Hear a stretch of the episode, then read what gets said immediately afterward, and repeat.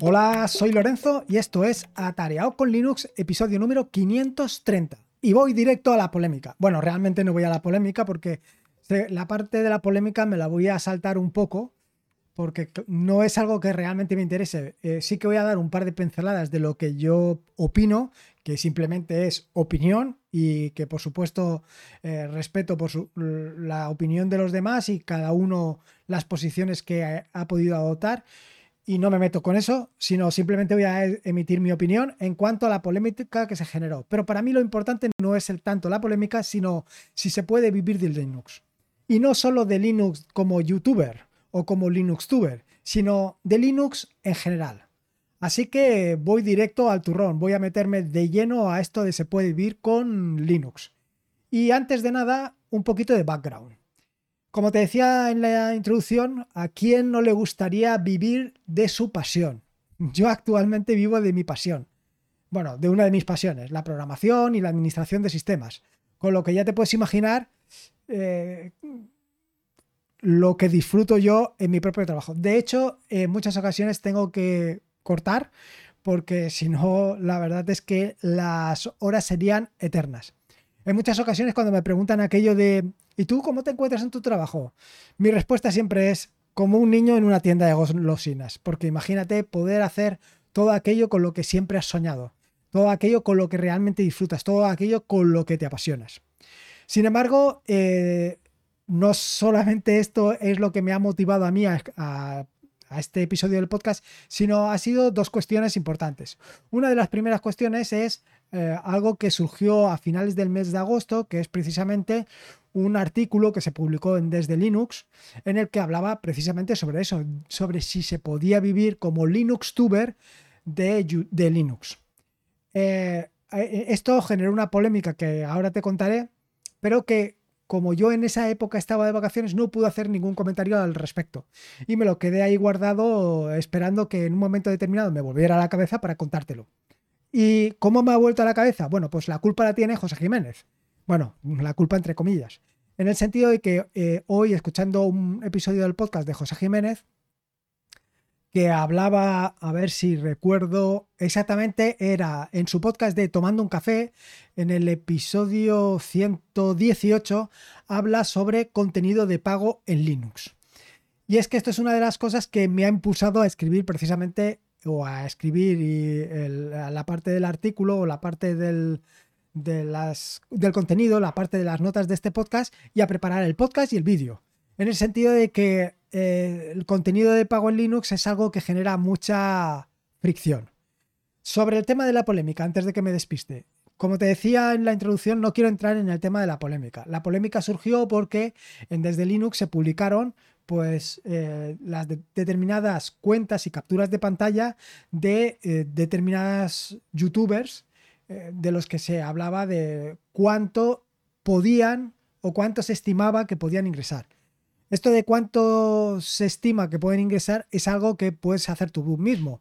Hay una página en YouTube que la puedes encontrar fácilmente donde te dice, eh, poniendo el usuario concreto, el usuario de YouTube, eh, te dice exactamente cuánto cuánto estima, cuáles son las estimaciones de ganancia, tanto ganancia a través de los anuncios como ganancia a través de posibles patrocinadores. Pero ya te digo que son completas estimaciones. De hecho, como te digo, eh, para mí habla de que yo debería de estar ingresando al mes unos 48 dólares y mis ingresos teóricos son aproximadamente unos 15, o sea, perdón, al revés, los 48 son los teóricos, los estimados y los reales que yo no estoy ingresando, pero que están entrando en la cuenta del, canal, pues vienen a ser unos 15 dólares al mes aproximadamente. En este sentido, quería hacer una pregunta a ver si hay alguien que sabe cómo poder derivar todos esto, todo este, los dineros que se están ingresando directamente a una asociación benéfica, sin que yo intermedie para nada. Es decir, todos estos ingresos no los cobre yo, sino que vayan directamente a una asociación benéfica.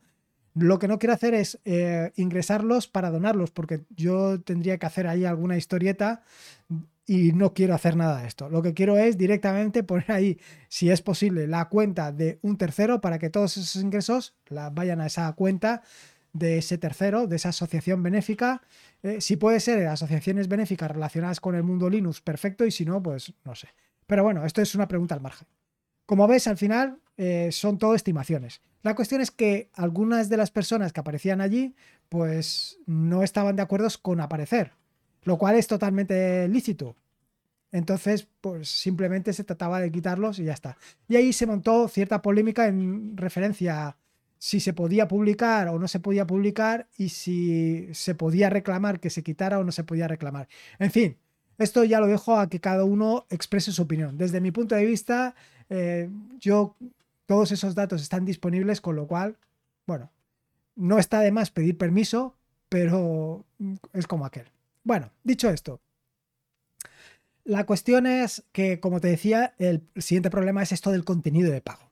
El contenido de pago sobre el que hablaba José Jiménez en su episodio sobre eh, este contenido de pago en Linux a mí me ha llamado mucho la atención. Por supuesto, y como pasa, me pasa siempre con José Jiménez, hay cosas con las que estoy de acuerdo y otras con las que no estoy de acuerdo. Pero esto es como la vida misma y como no podía ser de otra manera. Hay cosas en las que siempre estamos de acuerdo, otras que no estamos de acuerdo, otras que coincidimos parcialmente. Aquí parte del contenido, o sea, parte de lo que hablaba, eh, pues a mí me parecía, eh, o sea, estaba de acuerdo con él. En tanto en cuanto, pues, oye, si tú no vas a pagar por un contenido, ¿por qué me criticas por poner de pago un contenido? Eso es una crítica como aquel. Pero tampoco estoy de acuerdo exactamente con aquello de, pues, eh, que cualquier cosa se puede poner de pago. Esto tampoco estoy de acuerdo. No estoy diciendo que lo que ponga él sea cualquier cosa, sino que lo que digo es que, bueno, yo puedo poner de pago, pero siempre hay que ofrecer algo de valor. Siempre es necesario poner algo de valor. Dicho esto, por mucho de valor que pongas, siempre está aquel que piensa que lo que tú estás poniendo no es de valor. Es decir, que tú todas las semanas dediques cuatro o cinco horas a buscar enlaces en Internet para luego ponerlos o volcarlos en un, en un canal de Telegram, eh, a ti te puede parecer que no tiene valor, pero a ver, cuatro o cinco horas de una persona, o diez o cinco, las que sean, pues es un tiempo y ese tiempo tiene un valor y ese valor pues hay que valorarlo. Dicho esto, y como dice Boluda, como dice el maestro Boluda, hay gente que no va a pagar nunca por tu servicio, nunca jamás en la vida va a pagar por tu servicio. Y además no solamente no va a pagar por tu servicio, sino que se va a quejar de tu servicio que sea que haya pasado de ser gratuito a ser de pago. ¿Y por qué tiene que ser de pago cuando en internet vas a encontrar miles de recursos gratuitos? Ya, pero es que hay miles de recursos gratuitos con independencia de que mi producto sea de pago o no sea de pago. Hay uno, por ejemplo, que a mí me gusta muchísimo, que es sobre Python, y que eh, tiene, o sea, lo que ofrecen es parte de su contenido gratuito y otra parte de pago. Y a mí me gusta muchísimo, pero tengo ya muy claro que no voy a pagar. No voy a pagar por ese servicio porque actualmente yo creo que no me va a aportar a mí valor. Por supuesto que a ti a lo mejor sí que te aporta valor, pero a mí actualmente pues no me aporta valor porque con el paso del tiempo yo me he dado cuenta que hay determinados eh, servicios que a mí no me aportan valor. Por ejemplo, los cursos raramente ya me aportan valor, me aporta mucho más valor un libro. Pero esto es como cada uno. Hay veces, hay momentos en los que es necesario un curso, otras veces que es necesario, en fin, esto va variando con cada uno.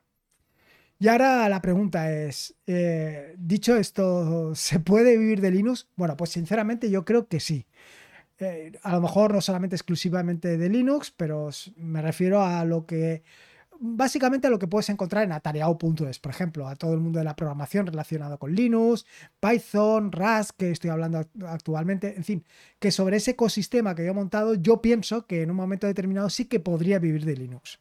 Pero claro, eh, ¿cómo vivir de Linux? Pues yo te puedo decir algunas ideas que barajo, por ejemplo, implementar software para Linux, realizar cursos con Linux, que pueden ser eh, cursos online cursos presenciales, eh, creando contenido patrocinado o contenido por anuncios, instalando y vendiendo equipos con Linux y luego dando soporte para Linux. Yo creo que con todas estas cosas, a lo mejor no con una en concreto, sino con una combinación de varias, se puede vivir de Linux. Y claro, es lo que te estaba diciendo al principio. Vivir de Linux, vivir de una de tus pasiones es algo realmente gratificante, es algo pues que te pasaría lo mismo que me pasa a mí, que llega un momento en que no cortas y continúas. Dicho esto, Y una vez te he dicho que creo que se puede vivir de Linux, evidentemente eh, lo que tengo muy claro es que hay determinadas condiciones que se deben de cumplir para que tú puedas vivir de Linux. Pero igual que te digo lo de Linux, también te lo digo de YouTube o te lo digo de cualquier otra cosa. Hay gente que piensa que los youtubers pues simplemente ganan eh, dinero por salir ahí haciendo el tonto o por salir ahí o por lo que sea. Y nada más lejos de la realidad. Los youtubers tienen que dedicarle mucho tiempo y no solamente están ellos, sino que a lo mejor, eh, dependiendo del volumen que tengas, pues necesitas un equipo técnico detrás para que te prepare los vídeos, para que haga las tomas, para que todo ese necesita un trabajo y un trabajo importante. Aparte de esto, y si lo que quieres es vivir de Linux o de cualquiera de otras de tus pasiones, desde mi punto de vista, pues si lo que quieres es vivir de esto, tienes que tomártelo como un trabajo. Y para tomártelo como un trabajo tienes que dedicarle pues tus ocho horas diarias y al principio seguro que le tendrás que dedicar muchas más. Y sobre todo si empiezas desde cero. Si desde cero, si antes no tenías nada de contenido, si antes ni estabas enfrentado a las redes sociales, ni nada de nada, ni tienes una base sobre la que apoyarte, pues inicialmente tendrás que darle, dedicar mucho más tiempo que que después. Con el paso del tiempo, pues tendrás que dedicarle a lo mejor algo menos. Pero seguro que una jornada laboral le vas a tener que dedicar. Eso seguro. Y es muy probable que incluso trabajar fines de semana, etcétera, etcétera. Por lo menos al principio. Pero es lo que te digo, al principio empezar, poner en marcha un proyecto, pues es algo que cuesta mucho, es algo que es realmente difícil y es algo que le tienes que dedicar tiempo. Luego, lo siguiente y que yo veo fundamental es que el contenido lo crees para ti, en el sentido de que esto que hace mucha gente de publicar, eh, por ejemplo, lo, eh, en Instagram y tener todo su contenido volcado en Instagram o tener todo tu contenido volcado en Twitter o en cualquier otra red social, para mí es un, vaya, es un fracaso total, es un error de, de brutal. ¿Por qué? Pues primera porque en cualquier momento las condiciones de un tercero pueden cambiar. En segundo, porque en un momento determinado eh, las, los algoritmos que utilizan para posicionarte cambien. Y en tercer lugar, porque en un momento determinado eh, te baneen, te pongan condiciones que te expulsen de la red o simplemente que la red, esa red social que tanto flujo te traía, pues deje de tener sentido, acabe y acabe tu negocio con él. Y luego, y en tercer lugar y último, hay que ser constante. Esto es algo que tengo clarísimo. Si quieres eh, vivir de esto, pues tienes que ofrecer tus servicios de forma constante y de forma profesional. Eh, al final, tienes que ser responsable porque estás ofreciendo un servicio, un servicio que quiere comprar alguien. Y si el servicio que estás ofreciendo es un servicio defectuoso, pues al final no te lo van a comprar. En fin, como conclusión, yo te diría que sí se puede vivir pero desde un punto de vista que evidentemente yo no lo he probado, yo no he comprobado que se pueda vivir, yo no he experimentado todo esto que te estoy contando. Simplemente es por lo que, por el tiempo que llevo publicando en redes, por lo que he visto y por lo que he escuchado. Eh, por todo esto. También te tengo que decir que de forma indirecta yo vivo de Linux en tanto en cuanto pues eh, eh, mi trabajo actual viene derivado de pues todo lo que puedes encontrar en atareado.es y es que al final todo lo que haces en Internet, todo lo que haces en las redes sociales es algo que está expuesto, es como si fuera un escaparate, un escaparate al que cualquier persona se puede asomar, puede ver lo que estás haciendo y si le gusta puede comprarlo. Ya sea que pueda comprar un producto físico, ya sea que pueda comprar un servicio, ya sea que pueda comprar tus servicios. En fin, que como ves se puede vivir pero que las cosas no vienen caídas del cielo. Hay que dedicar un esfuerzo y hay que trabajar. Y esta es mi visión de se puede vivir de Linux, no tanto desde el punto de vista de Linuxtuber o de YouTuber, sino desde el punto de vista general. Le tienes que dedicar tiempo y probablemente tengas que utilizar varias de las opciones que te he comentado anteriormente. Y nada más, esto es un poco lo que quería contarte en este episodio del podcast. Em, decirte, pues nada, lo que te digo siempre, si puedes una valoración en Evox, en Apple Podcasts, en Spotify, me vendría fantástico. Me vendría muy bien para dar a conocer este proyecto y que este proyecto llegue a otra mucha más gente. Recordarte que este es un podcast de la red de podcast de sospechosos habituales donde puedes encontrar fantásticos y maravillosos podcasts. Puedes suscribirte a la red de podcast de sospechosos habituales en fitpress.me barra sospechosos habituales. Y por último, y como te digo siempre, recordarte que la vida son dos días y uno ya ha pasado. Así que disfruta con Linux y Linux como si no hubiera mañana. Nos vemos el próximo lunes. Hasta luego.